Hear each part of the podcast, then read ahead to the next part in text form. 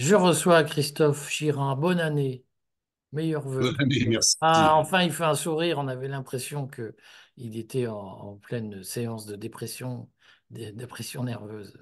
Plein de bonnes choses à toi.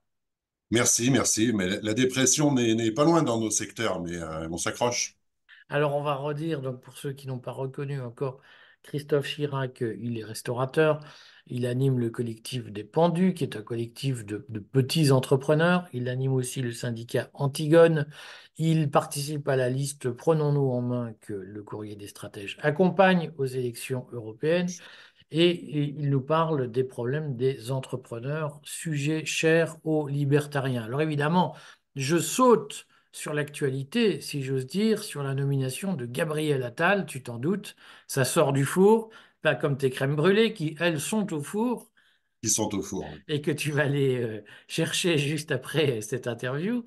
Euh, dans la pratique, la nomination de Gabriel Attal donne lieu à un discours de passation où il nous explique qu'il va simplifier la vie des entreprises et des entrepreneurs et libérer le potentiel français et notamment l'énergie de la jeunesse ou un truc qui veut dire ça.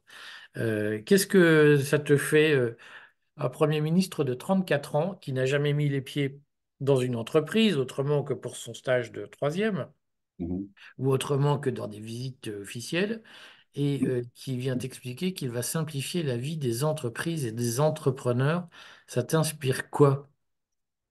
Pas, alors, j'ai pas suivi son discours. J'espère qu'il a mué depuis euh, quelque temps, là.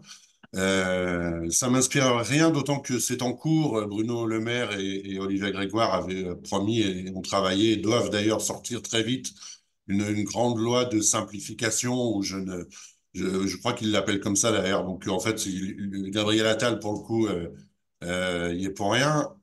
Maintenant, effectivement, un Premier ministre de 34 ans, c'est pas très grave si c'était un, un héros euh, de guerre, par exemple.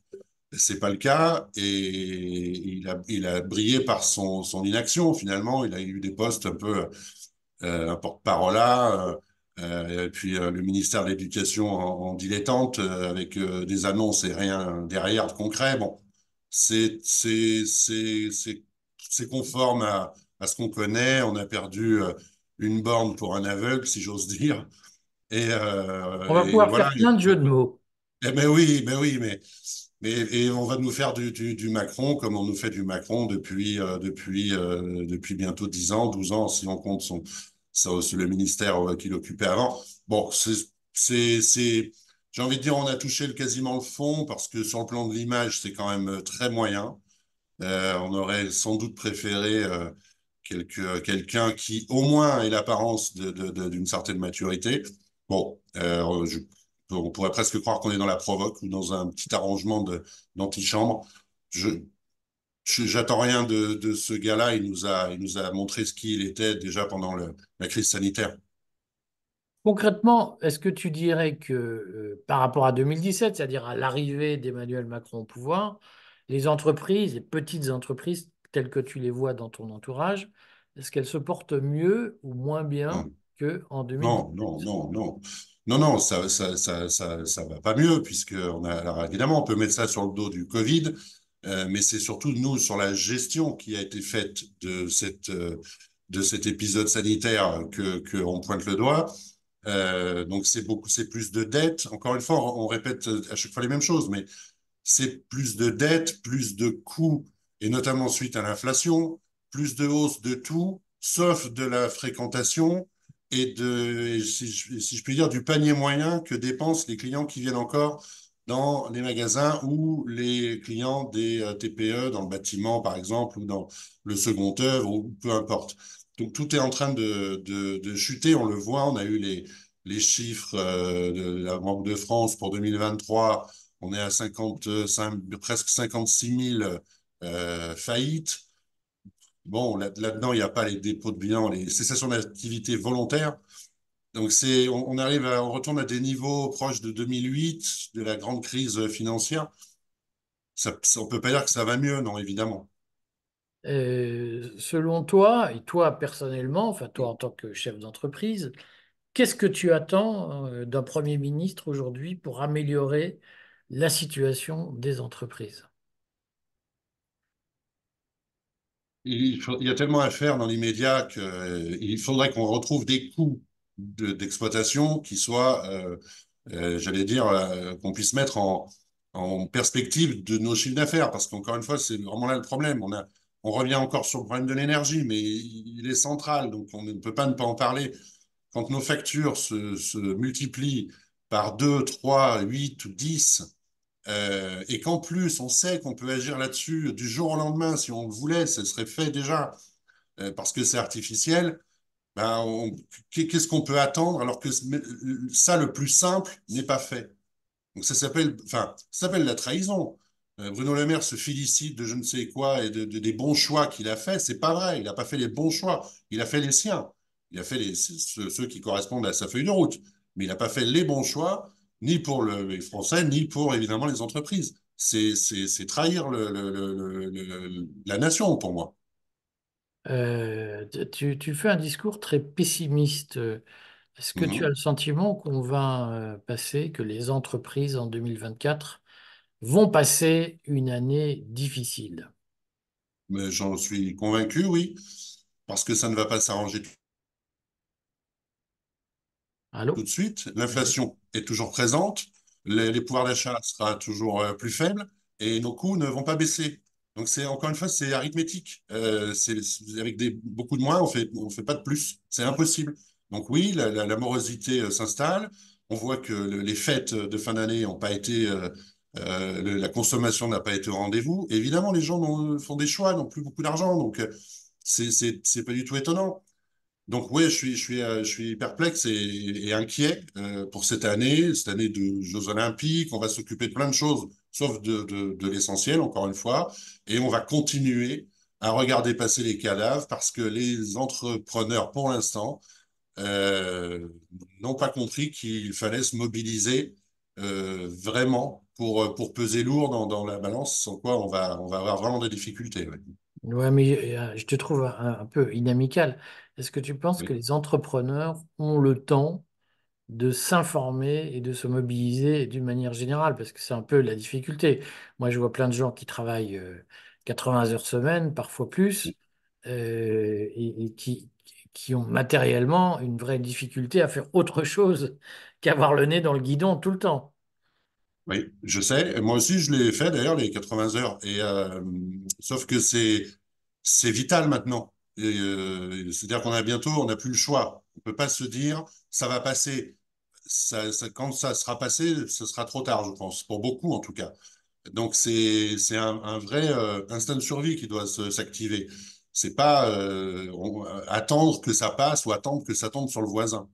Quand on quand on a vu hein, tous ceux qui ont coulé là, ils ont épuisé leur trésorerie. Après ils ont certains ont vendu des biens, ils ont fait tout ce qu'ils pouvaient, ils se retrouvent à poil et puis bah et puis c'est la fin. Donc avant d'arriver à tout ça, les Allemands nous ont donné une jolie leçon hier. hein. C'était euh, c'était spectaculaire ce que les paysans ont fait en, Allemagne. Donc on est capable de... la puissance, c'est le nombre. Encore une fois, hein, je le répéterai sans cesse, mais on doit se défendre. De toute façon, on on va pas vers du bien. Je crois qu'on peut être tous d'accord pour le dire. Chacun le constate et il n'y a pas besoin de s'informer quand on est entrepreneur pour voir que les, comptes sont pas bons et que les chiffres sont pas au rendez-vous. Donc à partir de là, il faut admettre que c'est pas de notre faute. Euh, on n'a pas d'un seul coup, euh, on pas, n'est pas devenu des mauvais euh, gestionnaires. C'est pas vrai. Pas Olivier, Gré- Olivier Grégoire ment quand elle dit ça. Et euh, c'est pas de notre faute. C'est de la faute au contexte qu'on nous impose. Donc, comme on nous l'impose, il faut qu'on réagisse et il se passera rien si on ne réagit pas. C'est la, la théorie d'Édouard Philippe. Tant que ça passe, ça passe. théorie élaborée. Est-ce que ça Eh oui. Que tu appelles de tes voeux un mouvement euh, identique à celui des paysans allemands, sachant qu'en France même, il y a, on en discutait encore hier dans le journal du Courrier des Stratèges, donc euh, global, mais en, France même, il y a un mouvement de paysans qui, qui se rebellent contre euh, le pouvoir, même s'ils se rebellent de façon moins visible qu'en Allemagne.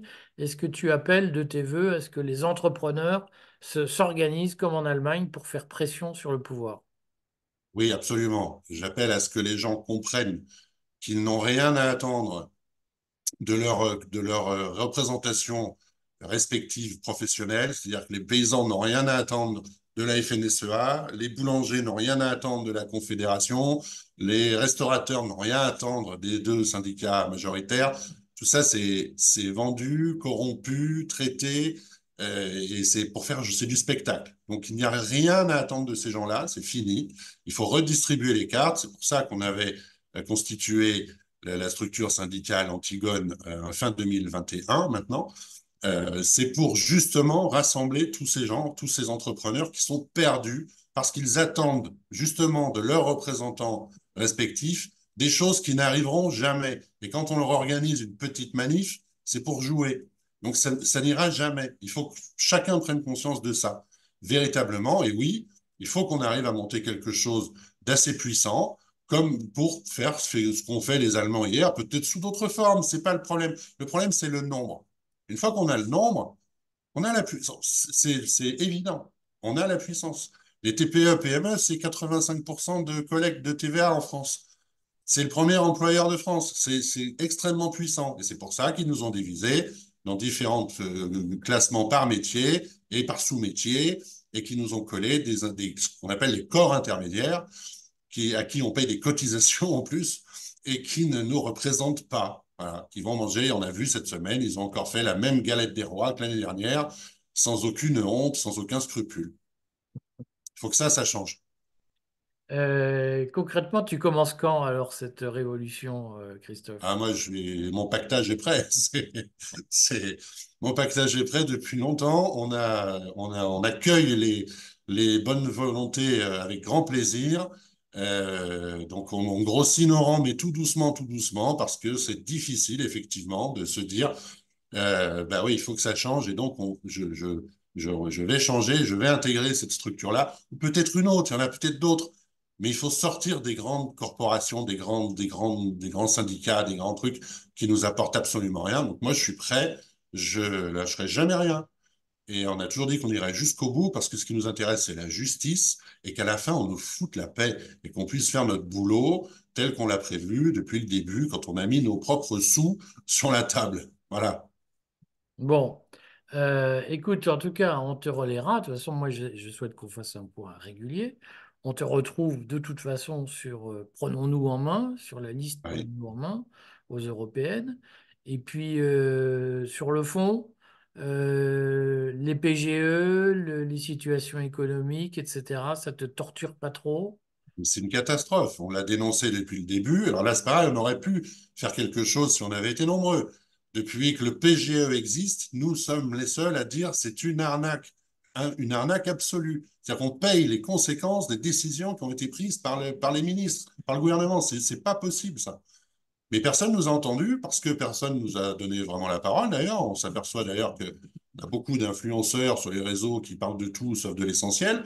C'est très intéressant d'ailleurs à, finalement à observer et à cartographier.